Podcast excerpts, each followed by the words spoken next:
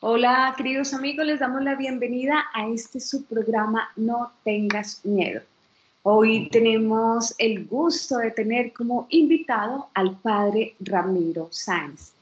Eh, para quienes no saben, el padre Ramiro Sáenz es sobrino del padre Alfredo Sáenz, un sacerdote muy querido en nuestro país, Colombia.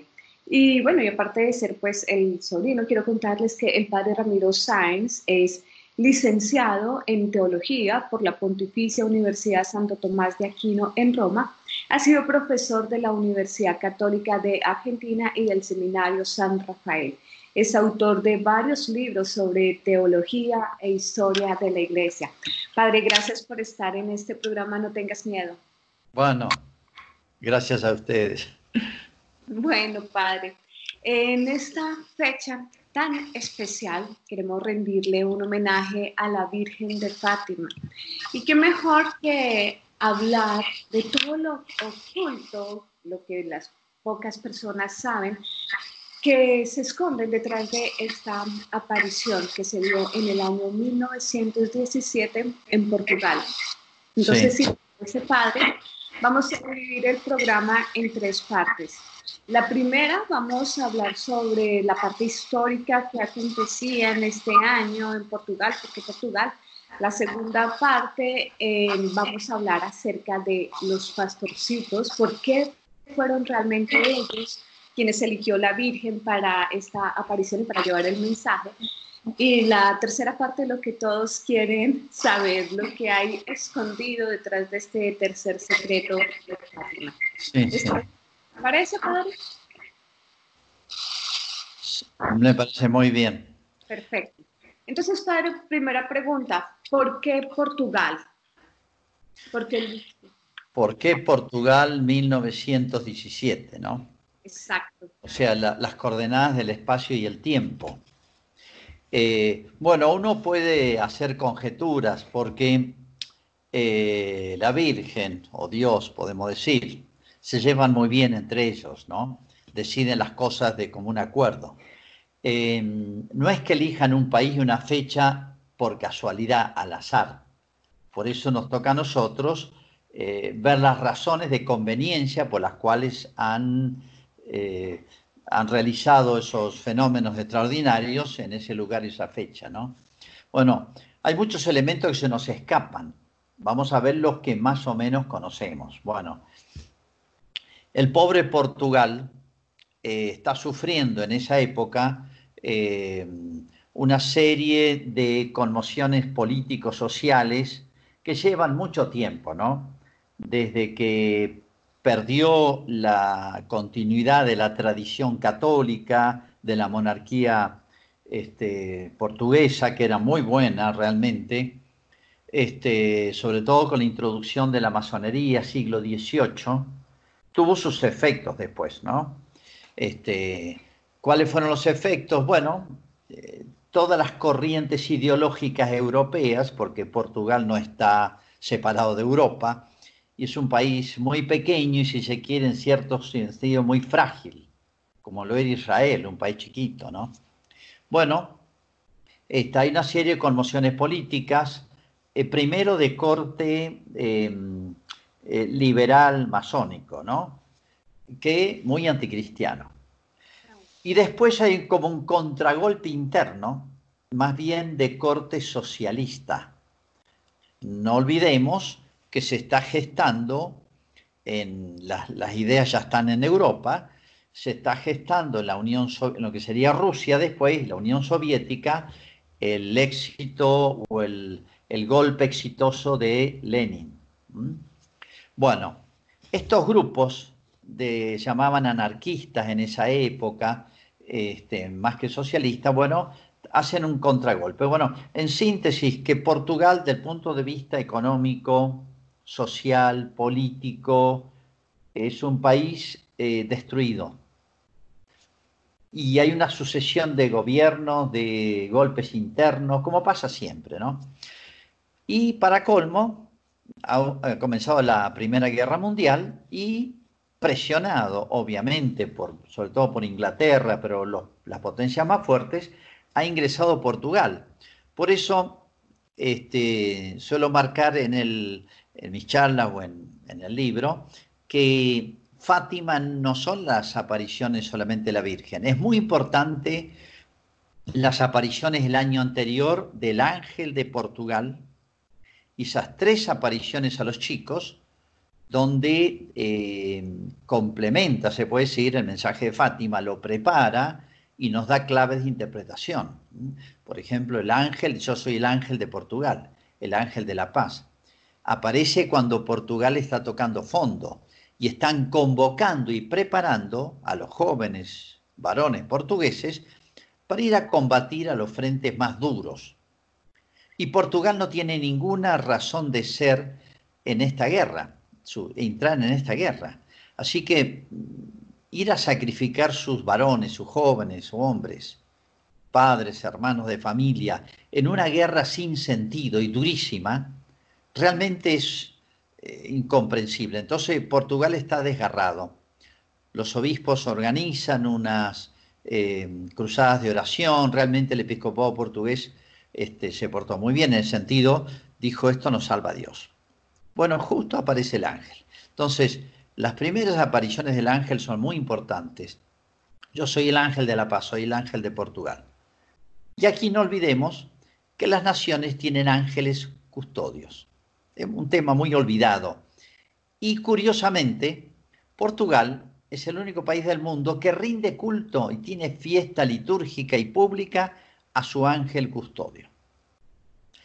Le pagó bien, le devolvió bien este, ese, ese homenaje, ese gesto del pueblo portugués a su ángel custodio.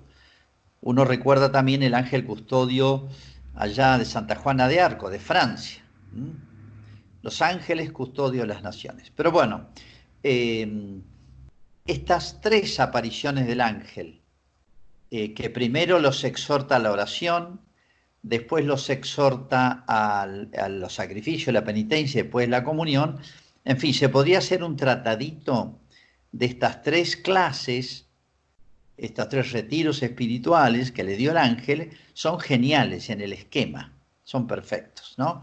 Los preparó los chicos hizo de ellos tres santitos.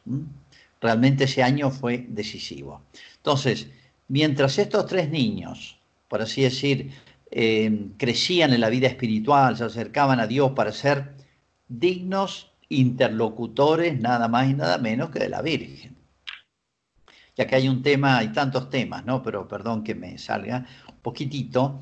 Eh, toda la tradición cristiana ha hablado de que en la vida espiritual, cuando se llega a ciertas etapas muy altas, se habla de lo que se llama la parresía.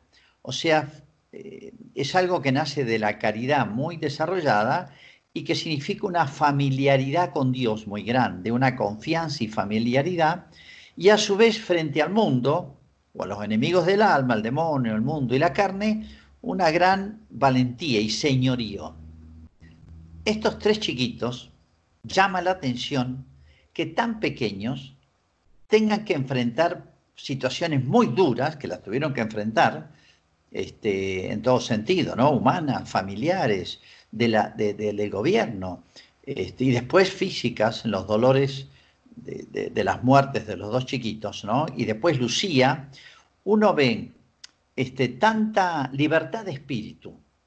La, la palabra parresía está tomada de la escritura, ¿eh? y habla de la parresía de San Pedro, de San Pablo, etcétera, los apóstoles, después de Pentecostés, no antes. Después de la venida del Espíritu Santo. En otras palabras, para los niños, ese año, 1916, fue un pequeño Pentecostés, que nadie sospechó. Pero mientras Portugal, por así decir, se hundía día a día, Dios estaba preparando a estos tres niños como un oasis, por así decir, para poder ser mediadores de ese mensaje fantástico de la Virgen. Así que bueno, eh, Dios, eh, un, país tan frágil, tan pequeño, tan débil, con esta historia reciente que empezó eh, casi 10 años antes de, en 1910 ya empezaron a asesinar a una familia real, bueno, toda una serie de sucesos. Dios permitió eso, se puede decir, para después hacer un milagro que hizo un milagro en Portugal. Hay una transformación del país gracias a Fátima, indiscutiblemente. Es un milagro político-social. Lo dijo Lucía después. Y se, lo dijo la Virgen. Vean Portugal. Y el cardenal Cerejeira dice, si quieren ver una prueba de lo que puede hacer Dios cuando lo dejamos o cuando le hacemos caso, vean Portugal. Hay una sola palabra en portugués que explica lo que ha pasado en estos pocos años. Milagro. Entonces, situación de Portugal, desde 1910 que asesinan a la familia real y hacen intentos ideológicos de, crear un país lleno de promesas, de prosperidad y de paz, etc. Por supuesto fue todo lo contrario, fue un caos para Portugal. Y en eso, mientras Portugal se sumía en el caos. Y toda Europa, ¿eh? no es solamente Portugal, sino que toda Europa, se puede decir, participaba en distintas maneras de esto. Por, algo se desata la Primera Guerra Mundial e incluso se prepara la Segunda Guerra Mundial. Hay toda una preparación ideológica, que es lo, importante, no es económico el tema. Este, Dios preparaba, Dios tenía sus planes. ¿eh? Iba a librar otra guerra fantástica, genial, que era la de la Virgen. Padre, ¿el año 17 tiene alguna relación con los acontecimientos? El año 17 tiene alguna relación también con acontecimientos importantes que se han dado en la historia justamente en este año 17? Claro, yo decía, este, está bien la pregunta porque eh, ¿Por qué el año 17? Dios prevé, Dios conoce el pasado, el presente y el futuro. Está muy bien, está muy actualizado Dios de todo lo que pasa y lo que va a pasar y lo que ha pasado. Dios tiene experiencia histórica, así que bueno, este, entiéndase en qué sentido lo digo. En 1917, si uno ve qué pasa en el mundo, bueno, tal vez una de las cosas más impactantes es la revolución comunista. Nadie pensó en Europa, nadie pensó que estas doctrinas elaboradas por Marx y todo un grupito, que llevaban tiempo, ¿no? Iban a tener éxito allá en Rusia. Y curiosamente, eh, aprovecharon la, la, Primera Guerra Mundial para hacer ese golpe de Estado y curiosamente Estados Unidos, está demostrado, ayudó a Lenin a voltear a los ares porque Rusia ha sido un contrincante de la emergente este, potencia de Estados Unidos. Después le salió al revés. Bueno, lo digo de paso, pero el gran acontecimiento que marcó la historia del mundo es el triunfo de la revolución marxista-leninista ya en, en Rusia, que tuvo un intento fallido y después triunfó en Octubre Rojo. Hay un paralelo exacto entre el Octubre Rojo leninista marxista, y el Octubre Blanco, que fue la última aparición de la Virgen, la sexta, y el milagro, que confirma todo lo demás, ¿no? Pero hay otros fenómenos, por ejemplo, este, es el centenario, segundo centenario de la fundación de la masonería. Y la masonería organizó grandes este, acontecimientos y manifestaciones, etcétera, en Roma, en Italia y en otros países, e incluso en Italia, y el relato es de San Maximiliano Colbe, que era un joven, estaba en la Plaza San Pedro y vio una manifestación de la masonería desafiante a la iglesia, porque eh, la masonería, por más que diga que es muy humanitaria, que, se, que ellos no se meten en cuestiones religiosas, sí se mete y muy mal, ¿no? Pero bueno, es otro tema. Y hay otro acontecimiento que aparentemente no tenía mucha trascendencia, que era la aprobación en México, en México de la que se llamó Constitución de Querétaro. México tiene una, su historia, un pueblo también lleno de contrastes. Hay dos Méxicos, ¿no? Ustedes son medios vecinos de los mexicanos y no sé si muy amigos o no tanto, pero hay dos Méxicos el de la Virgen de Guadalupe, que es un milagro gigantesco y ha salvado a México, y el otro México, oscuro, no sé qué es, eh, hasta violento, eh, anticristiano, alimentado por la masonería de Estados Unidos, ¿no? Este, y por otro lado, por todas las corrientes de pensamiento de izquierda, socialista, bueno. La constitución de Querétaro es de las constituciones más anticristianas, peor que la soviética. Pero claro, la aprobaron, pero no estaba maduro, entre comillas, México para aplicarla. Pero en 1917, cuando llegue el presidente Calles y le empiece a aplicar, a ejecutar, va a ser tan dura y tan eh, eh, agresiva con el cristianismo que empiezan los levantamientos y eh, nace la guerra de los cristeros. Pero la guerra cristera nace como reacción a esta aplicación de la constitución de Querétaro del 17. O sea, Fátima no solamente le está hablando, le está respondiendo a Europa, al marxismo que lo va a padecer Europa, Asia, África y nosotros, sino también a México le está hablando. O sea, le está respondiendo a México. Fátima es como la respuesta también a toda esa corriente demoledora, demoledora de la sociedad en México, ¿no? Padre, nos comentó también usted acerca de la visión de San Maximiliano Kolbe, que fue fuerte. ¿Por qué le parece tan fuerte o fue, qué fue exactamente lo que vio San Maximiliano Kolbe en esta visión? Sí, él, él, lo cuenta, si no parecería que uno es, este, tiene esas teorías conspiracionistas, etcétera. Miren, lo dice él, eh, no es que sea especialista en Maximiliano Kolbe, pero él mismo lo cuenta, que estuvo en esa manifestación y ahí concibió la idea, Dios le inspiró con ocasión de, ver ese, el espíritu anticristiano y el odio a lo religioso. Que hay veces en que se hace muy manifiesto socialmente, públicamente, ese odio a Dios, ¿no? No siempre se manifiesta, a veces tiene guante blanco.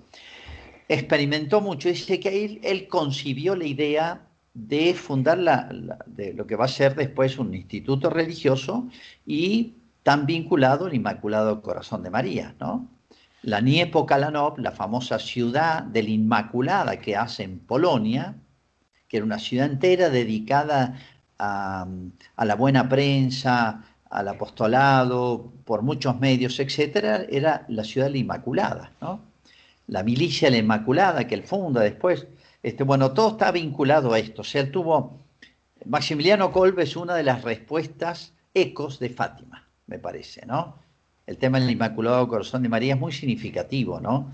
En toda la obra de Kolbe, que fue gigantesca, y bueno, este, conocemos el testimonio personal de él.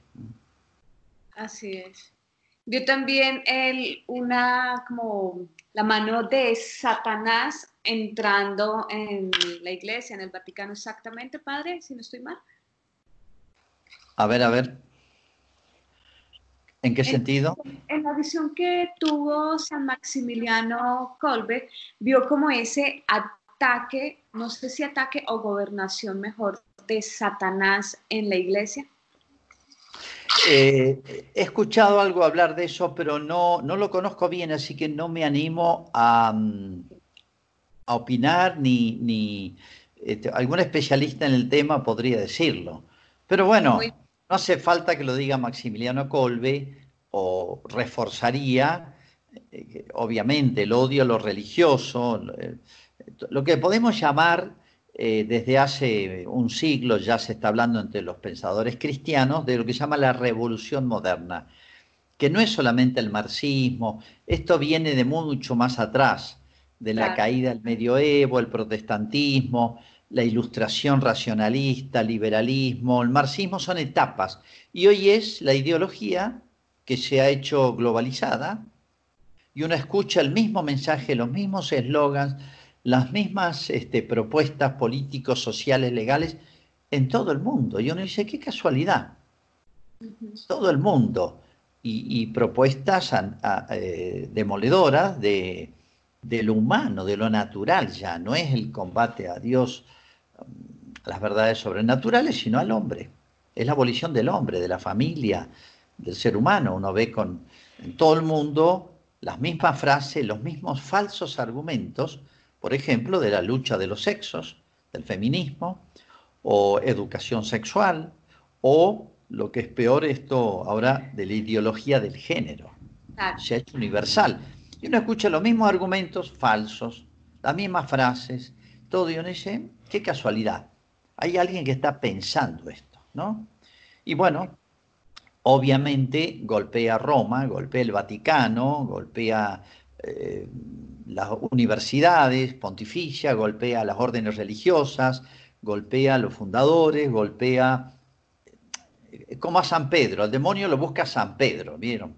Habían doce apóstoles, pero al demonio le interesaba Pedro porque era la cabeza. Siempre el otro va a apuntar, no es tonto, ¿no? Apunta a las cabezas. Así es. Vale, bueno, vamos a entrar a una, ahora a la parte más bonita. Bueno, todo es bonito realmente en esta aparición, pero quisiera hablar un poco de los pastorcitos, las virtudes de ellos. Es sorprendente que ellos con una edad tan corta eh, le pedían a la Virgen que querían ir al cielo, porque estos niños estaban tan llenos de tanta virtud. Exacto. Eh, como, como decía recién, eh, no se entiende los diálogos de Lucía, que es la única que hablaba con la Virgen. Con esa familiaridad era una chiquilina, ¿eh? una niñita, una madurez, y hablaba con la Virgen con una soltura, como un amigo habla con otro amigo. Una cosa, eso se llama parresía. Significa o refleja un estado de, perfección, de, de altura espiritual, de madurez espiritual muy alto. Santa Teresa es muy interesante porque habla de esto y es famosa sus diálogos que ha tenido a veces con esas manifestaciones extraordinarias con Jesús. Bueno, que no es falta de respeto, sino que es una familiaridad basada en la caridad. ¿eh? Bueno, pero eh, es muy impresionante porque el mensaje de Fátima habla mucho de reparación de los pecados, como diciendo, miren, la humanidad tiene una deuda con Dios hay una deuda muy grande de la humanidad, de lo cual somos de alguna manera responsables todos, unos de una manera más directa y otros por eh, tolerancia, por, no, militar, no, no hacer nada en contra de todas estas fuerzas que del mal, estas tinieblas que se extienden, ¿no? Bueno, hay distintos grados de complicidad de las naciones, de las personas, etc. Pero bueno, hay una deuda, hay que reparar. Y es curioso porque Francisco se instala viendo lo mismo, escuchando lo mismo, los tres chicos, en Francisco encarna ese primer aspecto de Fátima, es reparación, reparación. Eh, para tener el sentido de la reparación de la deuda, hay que tener un sentido muy espiritual de Dios es como si una persona, eh, en el orden humano pasa esto, si uno ofendió a otro, no basta decirle, bueno, disculpame o, no volver a hacerlo, o, eh, hay que pedir perdón y hay que darse cuenta que yo quedo en deuda con esa persona. Bueno, imagínense con Dios. Eh, Jacinta vio lo mismo, escuchó lo mismo que Francisco y Lucía, pero la obsesión de ella, la preocupación de ella, era la salvación de las almas. Lucía cuenta eh, algunas cosas muy interesantes. Dice ella, eran primos, pero ella dice que no lo, no lo soportaba mucho. Pasa entre parientes que uno tiene afinidades más grandes con un primo que con otro, o hasta con los hermanos. Pero dice que eran, y Lucía eh, decía que eh, Jacinta era un poquito pesada, no sé, algo así, un poco, bueno, pero después que las apariciones que comparten cosas tan grandes, se creó entre los tres una amistad extraordinaria. Bueno, interesante este aspecto humano. Y Jacinta era un poquitito, apenas, apenas, eh, vanidosa. Y tenía mucha gracia, mucha gracia. Así que, bueno, le gustaba tentaciones o pequeñas faltas de niño. Bueno, todo eso desaparece, pero con el crecimiento espiritual. Y, Jacinta, que es la que más admira a Lucía, dice de las tres era la más santa.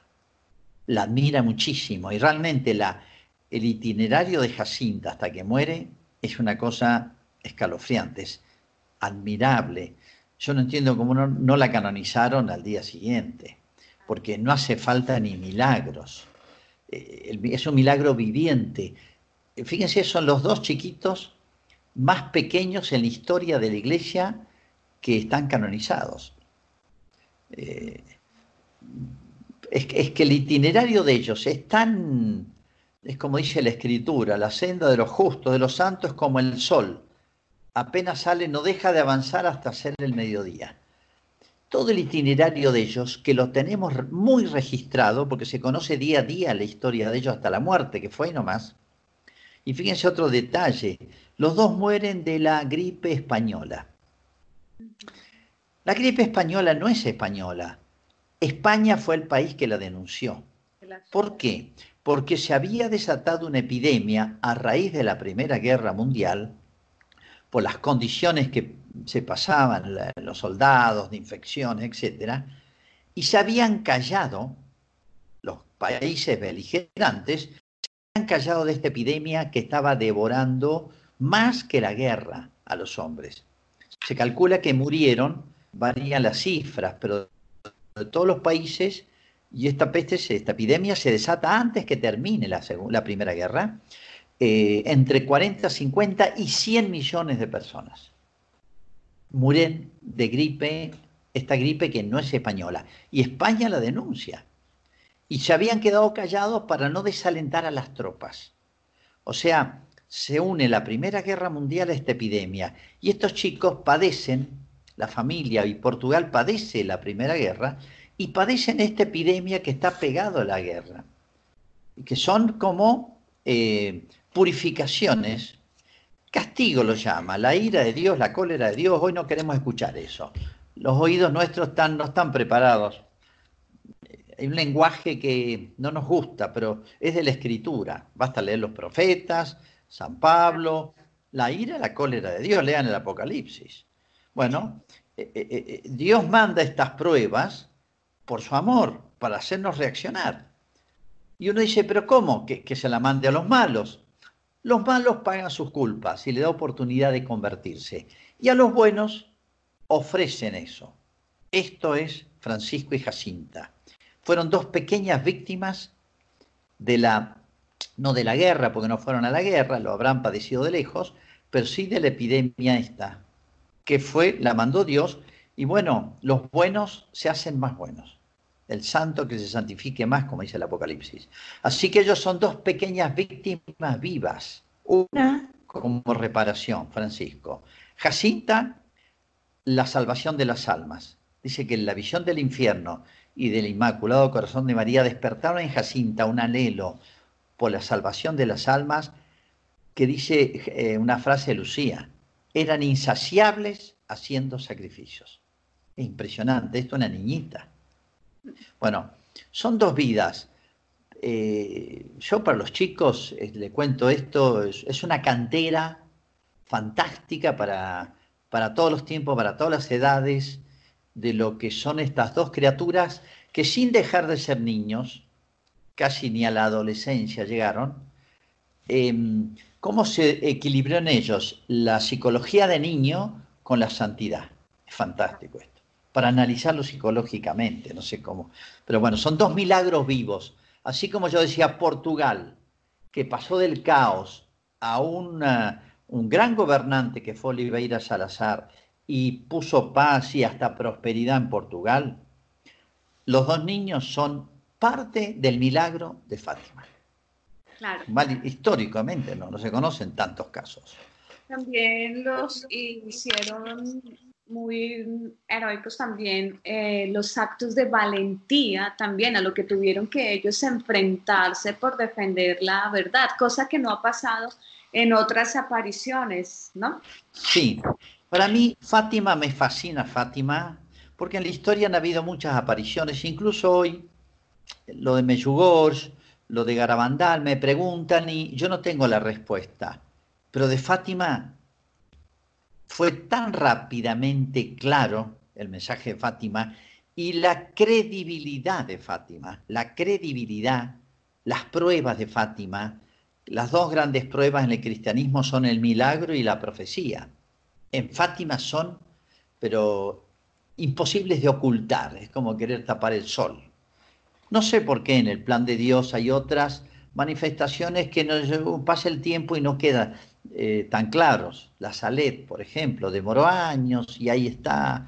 Pero en Fátima todo es claro, todo es transparente, todo es lúcido, todo es manifiesto. Eh, es como si dijeran, miren, al siglo XX y al siglo XXI, su mensaje, una irrupción del cielo, yo diría, no es que habló Dios, sino que gritó Dios eh, a través de Fátima. Y veamos todo el fenómeno Fátima, los ángeles, las apariciones de la Virgen, lo que vino después, el milagro de octubre, el milagro de Portugal, el milagro de los niños. Fátima es un gigante, es un, algo muy grande. Y hay más. Después que terminó la Segunda Guerra Mundial, se hizo una gran misión con la imagen de Fátima por Europa, África, y ocurrieron más milagros simpáticos como el de las palomas, todo eso.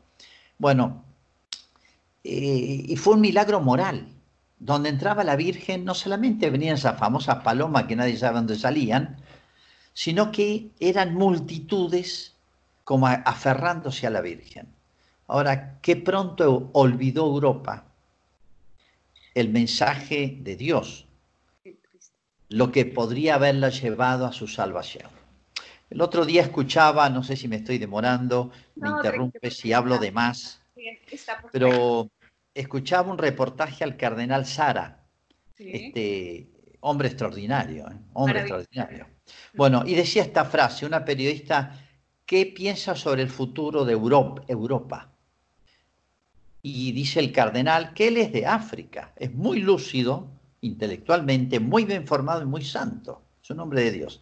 Dice, veo y temo que Europa está muriendo. Es impresionante esta frase. Quien estudia la historia de Europa, la historia de la iglesia, como eh, la fe, el Evangelio, como Cristo, eh, la gracia, lo mismo, todo esto es lo mismo, bueno, eh, transformó el imperio romano, conquistó el imperio romano, conquistó los bárbaros, las invasiones de los bárbaros, eh, los hizo cristianos, los integró a Europa.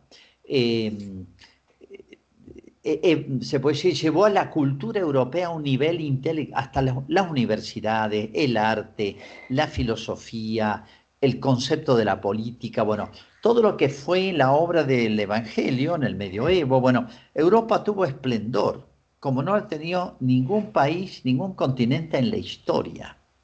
Con este pasado, con esta herencia, Europa renuncia, ignora esta herencia fantástica del Evangelio que le hizo vivir en paz y en gozo, en armonía, eh, no sé, hasta lo humano, no digo lo sobrenatural, sino que hasta en lo humano. Olvidó esa herencia renunció a su herencia positivamente y ahora se está suicidando Europa. Es impresionante la frase del cardenal Sara. este, En todo sentido. Sí, padre, en la, la Virgen anunció también que se, o pidió mejor, que se debía consagrar a Rusia, al Inmaculado Corazón de María. Si no se hace, el comunismo iba a reinar en todo el mundo.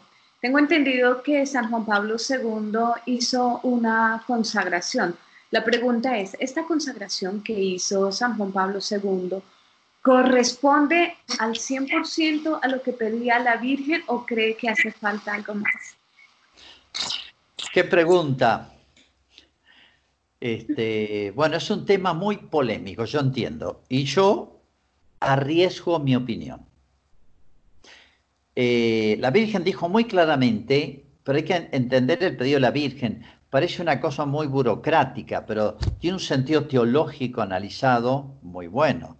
Dice, consagración de Rusia, del país, no, no en general del mundo, hecha pública por el Papa y todos los obispos del mundo. ¿eh? Este, al Inmaculado Corazón de María. ¿Por qué estas condiciones? Si uno las analiza un poquito teológicamente, son muy lógicas. ¿Por qué del Papa y de todos los obispos del mundo? Es lo mismo que decir de la Iglesia como se suele decir, por lo menos acá, que se visibilice, que se haga perceptible, que no se haga escondidas. Y después nos enteramos que por la prensa o por un, por un documento que, que se hizo una consagración. No, no, pública. Porque la Virgen quería su milagro igual que en Portugal. Y dio una muestra. Así como Jesús resucitó y nos dijo, miren, esperen un tiempito, pero van a ser algunos miles de años, pero todos van a resucitar. Pero miren mi cuerpo, acá estoy, yo soy el mismo. Soy Entonces, la humanidad misma de Cristo glorificada, resucitada, es una hacer visible y hacer creíble eso que nos cuesta, porque hay que esperar un tiempo. Por ahora hay que esperar en el cementerio un tiempo y después resucitaremos. Pero Cristo ya mostró que es posible. Bueno, hizo visible. El milagro de Portugal fue, como parece, ven, la Virgen maneja la historia, puede cambiar la historia de un pueblo y de un continente, la Virgen. Pero necesita una ayudita. Quiere que pongamos nuestra parte. En las bodas de Caná dice, traigan agua. Podría haberlo hecho el milagro doble, traigan agua. En la multiplicación de los panes, traigan los panes, los peces. Cuando Cristo calmó la tormenta, se hacía el dormido, estaba dormido pero ustedes despiértenme y pídanme. Y se levantó y la calmó. Pero algo tuvimos que hacer. Bueno, es como si nos pidiera algo hagan ustedes. ¿Por qué pidió de esa manera, pública, solemne del Papa y todos los obispos? Como diciendo, la iglesia va a ser un gran acto de confianza en la Virgen para que ese país que nadie pensaba lo que iba a transmitir al mundo, se frenara. Uno ve el mal de la ideología marxista-leninista. Un balance de un grupo de marxistas de hace 10 o 15 años ya, en un libro que se llama El libro negro del comunismo, un libro que se censuró la venta por todos lados, pero por ahí se consigue, es de un equipo de marxistas, dice que en algo nos equivocamos, porque dio como fruto cifra provisoria, 100 millones de muertos y países aniquilados, como decía la Virgen en Fátima. Pero bueno, o sea, ¿qué es lo que quería la Virgen? Hacer un milagro en el siglo XX y que sea visible. Nos iba a ser un, regalo gigantesco. Bueno, le preguntaron a Lucía varias veces, ¿y por qué no lo han hecho? Y bueno, misterios, Dios ha permitido esto porque no merecemos este milagro. ¿Por qué los papas se demoraron? Eh, uno instintivamente, si lo digo así, le da un poco de, de enojo, de ira con los papas, este papa y el otro y el otro.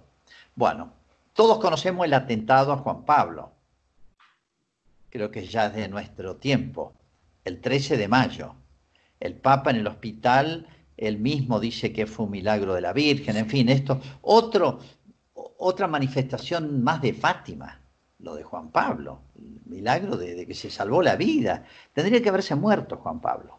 en La bala esa que le pegó a dos milímetros, un milímetro de, la arteria. Bueno, el Papa mismo dijo, es un milagro.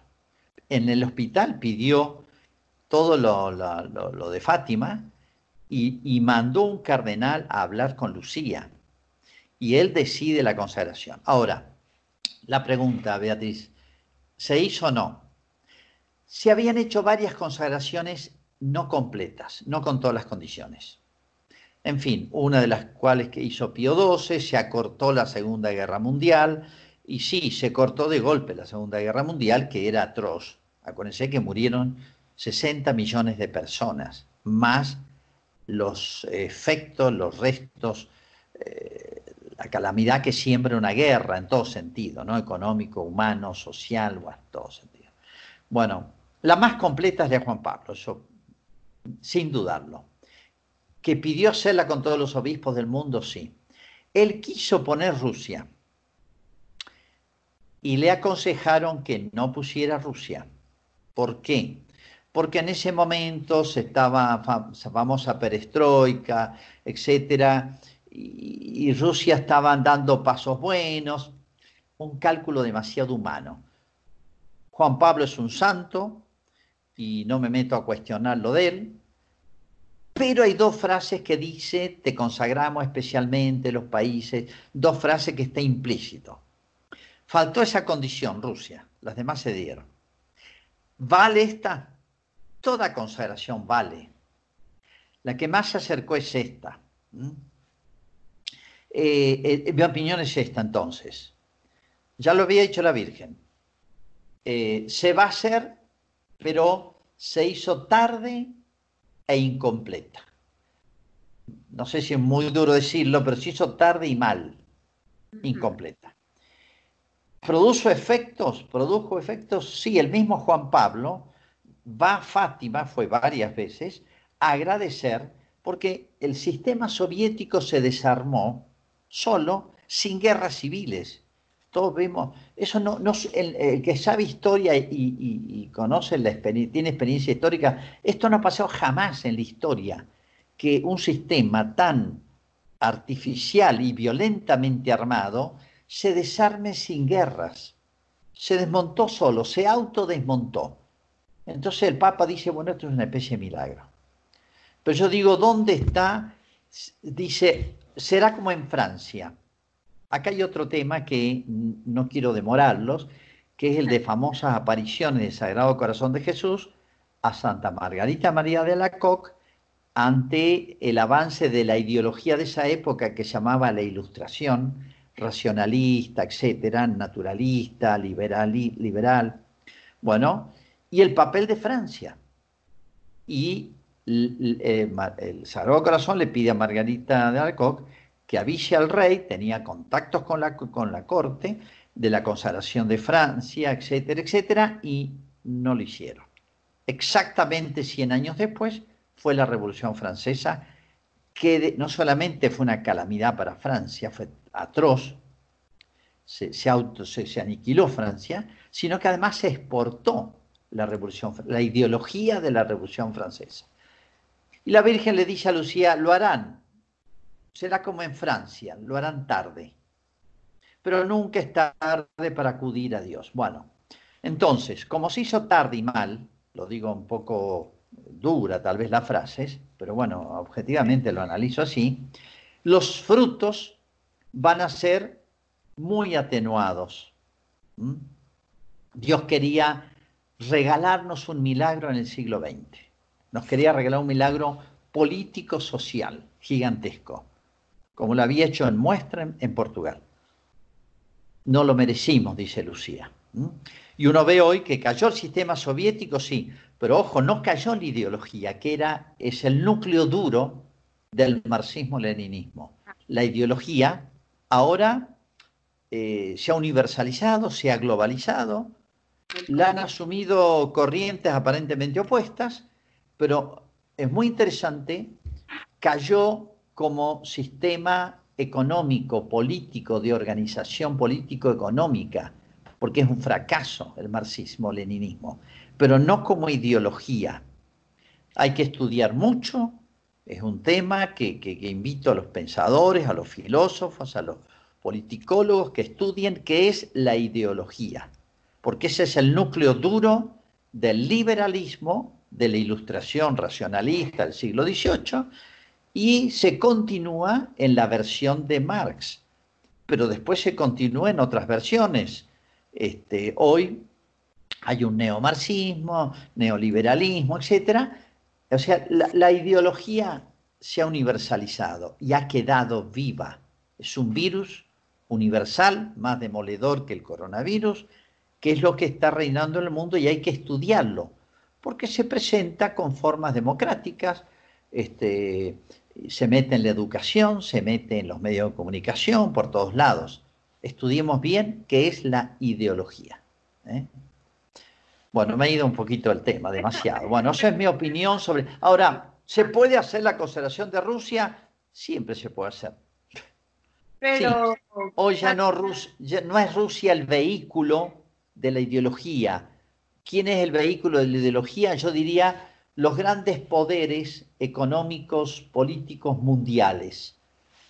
Y hay nombres, yo no sé si en Colombia se escuchan, pero se llaman Soros, no sé si es conocido, acá nos está haciendo un daño tremendo y tiene un poder, se llama Rothschild, También. Se llama Bill Gates, tiene nombres propios y tiene este, instituciones gigantescas económicas.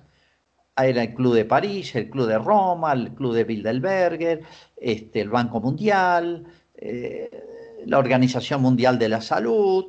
Bueno, hay nombres y hay nombres de instituciones, pero hoy son los vehículos de toda esta eh, ideología demoledora, ¿no? Padre, para finalizar la parte de Rusia, la Virgen dijo también, no esperen a que sea demasiado tarde. ¿Usted cree que ya es demasiado tarde? sí, ya, ya. Este, Estamos inundados. Cayó el sistema económico político de organización social y de la economía en Rusia, pero la ideología eh, tal vez no esté en Rusia, hay todo un tema discutido, qué está pasando en Rusia con Putin, hay distintas opiniones, pero bueno, la ideología está en todo el mundo ahora. ¿eh? Entonces, ya el tema no es Rusia, es la ideología que se ha... Es como una epidemia que empezó en un lugar, pero ahora está en todo el mundo. Bueno, la ideología está en todo el mundo. También, desafortunadamente. Eh, padre, ¿por qué razón? Ah, bueno, eh, primero esta pregunta. La Virgen también nos habló de 25 años de paz. Muchas personas creen que esos 25 años de paz iniciaban cuando finalizó la Guerra Fría. ¿Cuál es su opinión frente a este tiempo de paz que nos anunció la Virgen? No dijo, habrá un tiempo. No dijo 25 años. ¿eh? Ah, bueno, eso ya le han agregado otros. ¿sabes? No, y voy a dar un dato que es poco conocido y es muy importante y que es el siguiente. Eh, nos hemos enterado por una biografía de Lucía, editado por el Carmelo de Coimbra, muy importante. Está muy bien hecha esa biografía. Y en esa biografía cita constantemente un diario de Lucía, un diario íntimo de Lucía, que que yo sepa no está publicado.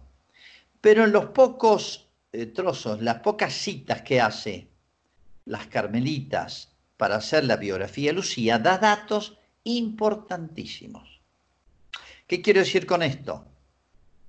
Yo he intentado comunicarme con el postulador, la postuladora de la causa, me dieron correos, no me contestó, porque yo quisiera conseguir todas las cartas de Lucía y ese escrito que no está editado, no está publicado, no está hecho público, que es ese diario íntimo, que trae cosas importantísimas, tal vez muchas políticamente incorrectas, como dicen hoy.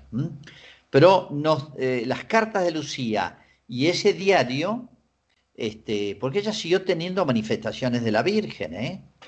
Bueno, eh, por algo no se ha publicado, este, sería interesantísimo, no he tenido acceso, pero eh, el tema Fátima no es un tema cerrado. ¿Por qué lo digo? Porque la misión de Jacinta y Francisco, ya las hemos hablado de eso, está muy claro, ¿no? Fueron víctimas, reparación y salvación de las almas. Y la misión de Lucía, se la dice la Virgen, tú te quedas un tiempo, vivió hasta los 97 años, muere el mismo año que Juan Pablo otra figura emblemática, yo diría, de Fátima, es el Papa más, eh, más de Fátima, casi diría, le salvó la vida a la Virgen. Muere el mismo año que Lucía. Este, así que, bueno, eh, Fátima no es un tema cerrado, yo diría un tema abierto.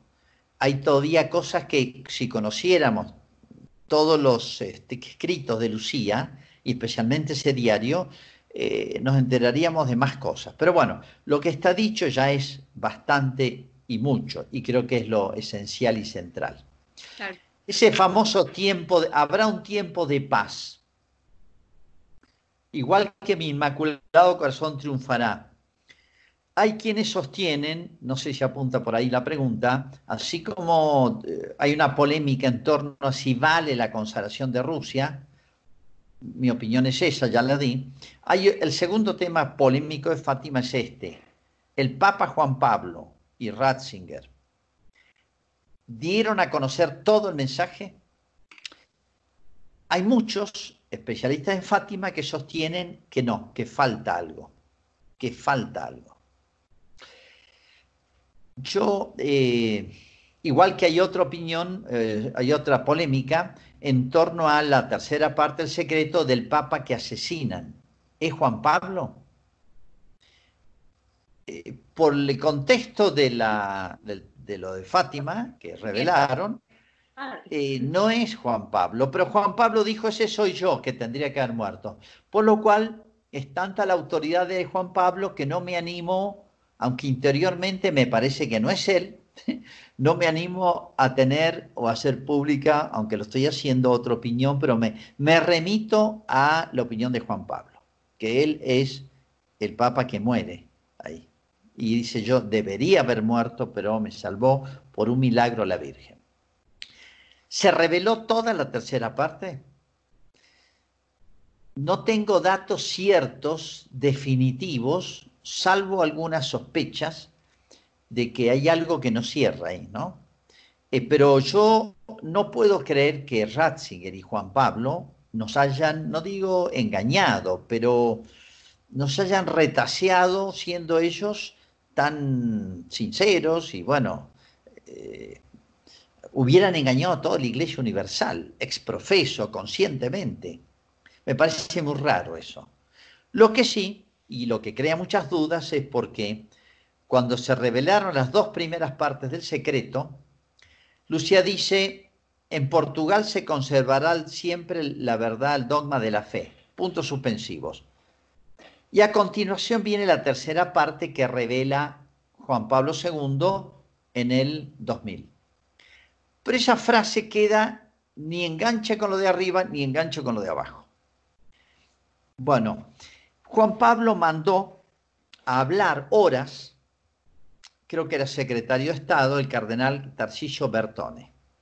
Él no grabó nada, habló horas con Lucía en dos oportunidades. Y después lo puso en un libro. Fue muy polémico porque después nos enteramos por el diario íntimo de Lucía que el cardenal Bertone, creo que vive, que ahora lo han separado de sus cargos, eh, distorsionó afirmaciones de Lucía. Distorsión. Entonces, nos confundió.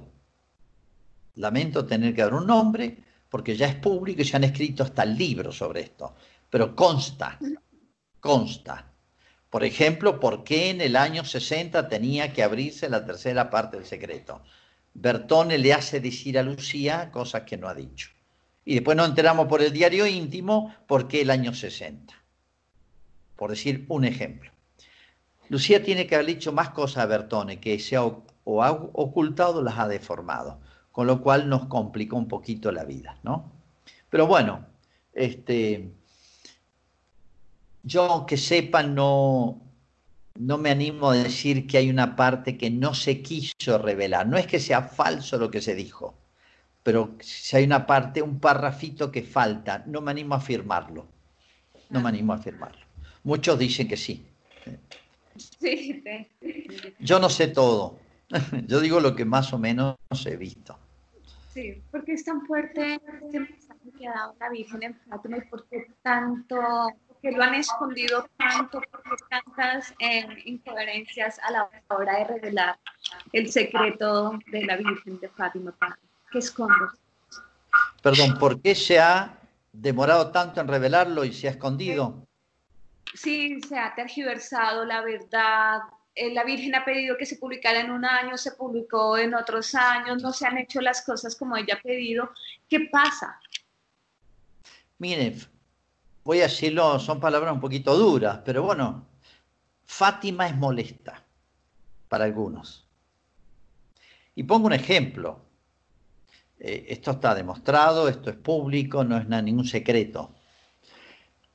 En el Concilio Vaticano II, un grupo muy grande de obispos eh, presentó por escrito al Papa la propuesta, de, ya que estaban todos los obispos ahí reunidos, aprovechemos para hacer la consagración de Rusia. Es la gran oportunidad. Bueno, hoy se han conocido por los diarios íntimos, eh, personales, de, cardenales, de teólogos, etcétera, que eh, hacer esa consagración en el Vaticano II iba a caer mal a los protestantes y el concilio tenía una impronta muy fuerte ecuménica y no quería disgustar a los protestantes y pasó otra cosa más. Habían sido invitados observadores de la Unión Soviética, obviamente este, ortodoxos, afines al Partido Comunista. Rusia dijo, bueno, yo mando representantes porque la Iglesia Ortodoxa oficial estaba sometida al Partido Comunista, eso todo el mundo lo sabe. Mandamos observadores, pero no queremos que se haga una condenación del marxismo. Y Fátima era una especie de fantasma para el comunismo, porque era el anticomunismo, era la denuncia de los males de la Unión Soviética, de la ideología marxista. Parece que se hizo un pacto secreto en una ciudad que se llama Metz. Fue un cardenal e hizo los acuerdos. Entonces, si uno observa, en el Vaticano II nunca se condena el marxismo. Y era la ideología que estaba aniquilando el mundo. Incluso en América, Cuba es del año 59. Y resulta que parece que no existe la revolución cubana ni, ni, el, ni el mundo parece que todo funcionará bien en el mundo. Entonces, hacer esa cosa, sacar a la luz el tema Fátima en el Vaticano II, hubiera sido políticamente incorrecto. Entonces, una gran oposición. Esto está escrito, por ejemplo, por Congar, uno de los teólogos que más influyó en el Vaticano II. Se ve que Pablo VI quedó con un cierto escrúpulo.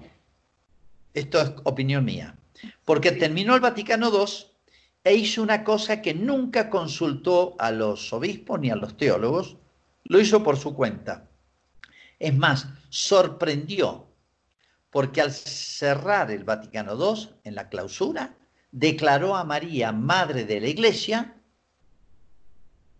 anti, un tema que molesta un poquito a los protestantes, pero lo hizo, y dejó, lo sorprendió, lo dicen los teólogos, ¿eh? lo dicen ellos, no lo digo yo. Y fue a Fátima, el primer papa que va a Fátima, y le lleva la rosa de oro. Yo sospecho que, que Pablo VI quedó con un cierto escrúpulo de haberse negado a hacer la consagración en el Vaticano II. Fátima era molesta. Todo el conjunto de Fátima era molesta a un poquito lo que se estaba viviendo, en parte en el texto, en lo que se omitió y sobre todo en el espíritu los teólogos, obispos, etcétera, en torno al Vaticano II. Obviamente molestaba Fátima. Entonces, por eso, y la tercera parte del secreto la leyó Juan 23, que acababa de convocar el concilio. Eso lo pone Juan 23. Esto no corresponde a mis tiempos, guárdese. Está en el diario de Juan 23. O sea, Juan 23 lo leyó y él era el, papa optimista, eh, bueno, se lo presentó así, ¿no? Él no quería profetas de calamidades, bueno, Dios lo juzgará a él. Pero la tercera parte secreto es muy dura, es muy dura, es como un mensaje apocalíptico, profético, eh, bueno, no hace falta que lo, que lo, que lo diga ahora, pero ese doble cuadro de la tierra y del cielo, la Virgen y el ángel, la Virgen frena al ángel que va a mandar un castigo cósmico, lo frena por un tiempo, el ángel le grita penitencia, penitencia, penitencia al mundo, y un cuadro en el mundo de muerte. La verdad es que no era muy optimista la visión, pero era, real, era realista, eh, está hablando Dios. Entonces Fátima es molesta en todas sus en toda su, expresión completa, el fenómeno Fátima, diría yo, que son muchas cosas.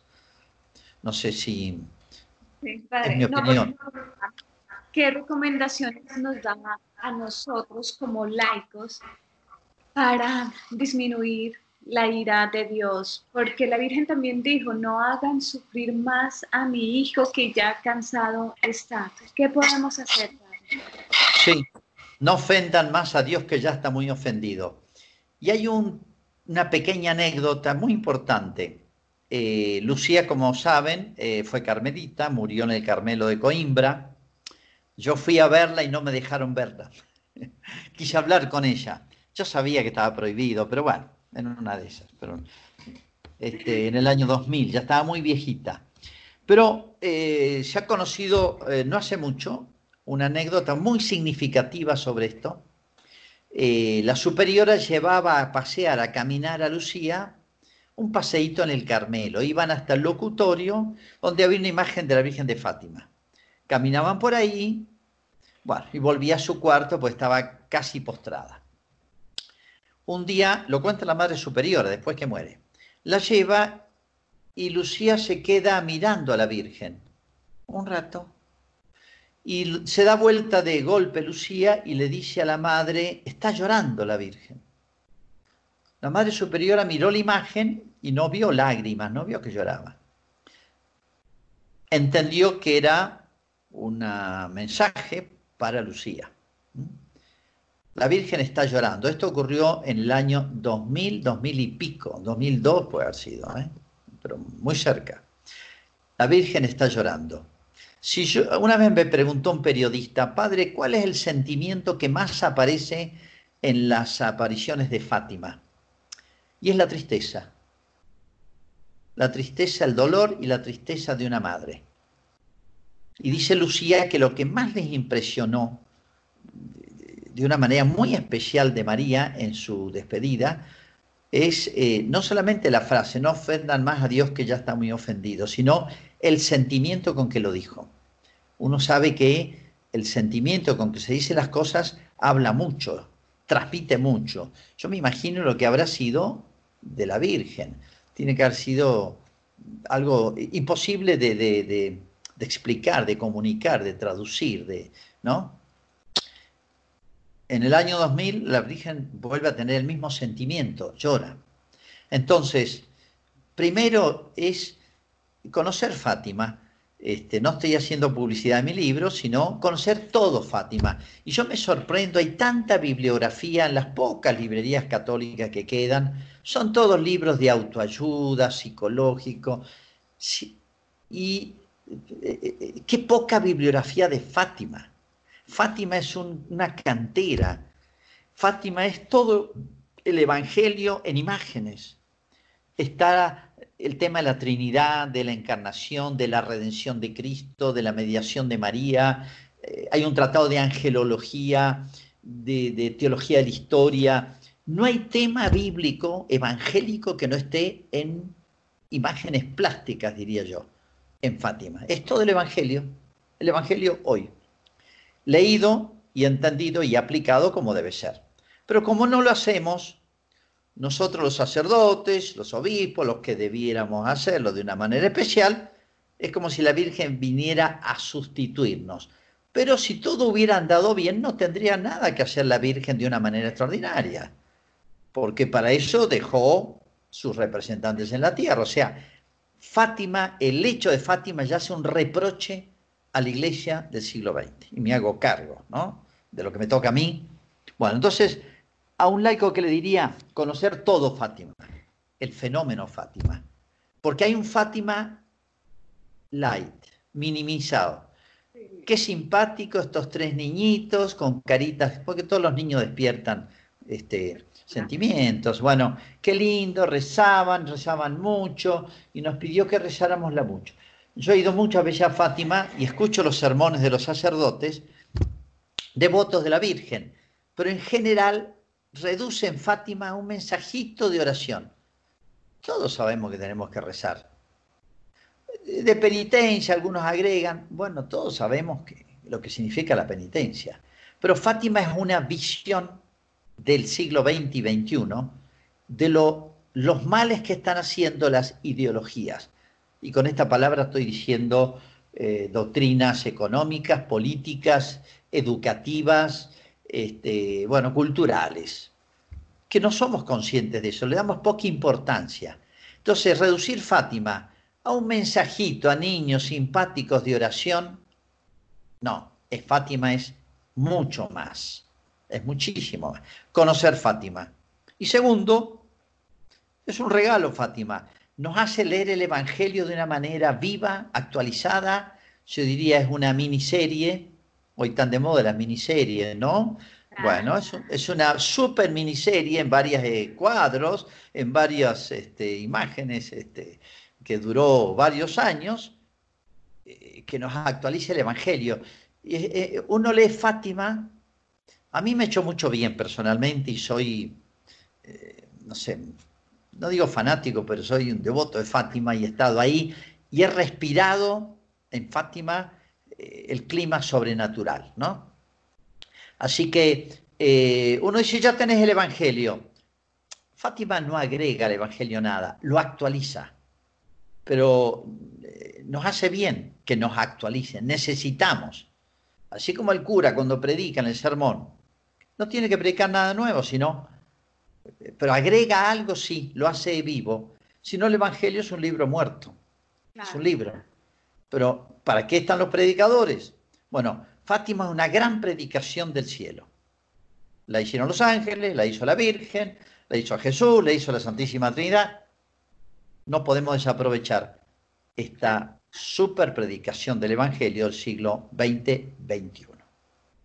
Padre, ¿tiene alguna página donde podamos ver sus libros o cómo podríamos eh, tener más cercanía con sus, con sus libros?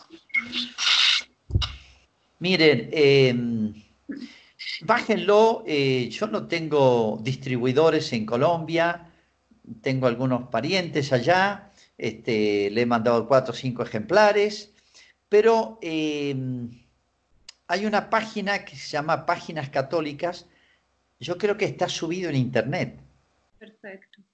Eh, si no lo voy a hacer subir, em, no tenga ningún escrúpulo en, no reclamo ningún derecho sino que yo deseo que se difunda. Así que a mí no me gustan eh, leer en una pantalla, yo necesito libros, soy de otra época yo. Este, pero hay algunos que pueden leer en una tablet, o sea que bájenlo, léanlo ahí, si quieren, se llama Páginas Católicas. Ahí hay unas conferencias mías, creo, sobre Fátima, porque he hablado muchas veces de Fátima, y el libro creo que está, bájenlo, imprímanlo, difúndalo, no tengo ningún problema. Este, me encantaría. Muchas gracias, padre. Y bueno, Y bueno, gracias por esto, ¿no? Yo, yo soy el agradecido. Gracias por aceptar esta invitación, padre. Y a las personas que han seguido este programa también les damos las gracias. Suscríbanse, por favor, y apoyen este canal que tiene como fin llevar el mensaje de Dios de la Santísima Virgen María, ayudar a la salvación de las almas y obviamente defender la sana doctrina. Muchas gracias a todos. Suscríbanse, por favor. Y que Dios los bendiga a todos. Una bendición, Padre, por favor, para finalizar. Bueno, Siempre. Digital, por internet, a distancia. No me gusta, pero que la bendición de Dios Todopoderoso, Padre, Hijo y Espíritu Santo, sienda sobre todo el queridísimo y admirado pueblo de Colombia. Gracias. Nos ven también de otros países, así que la bendición llega para todos los países que nos siguen, que siguen para este programa. Para todos, sí, sí.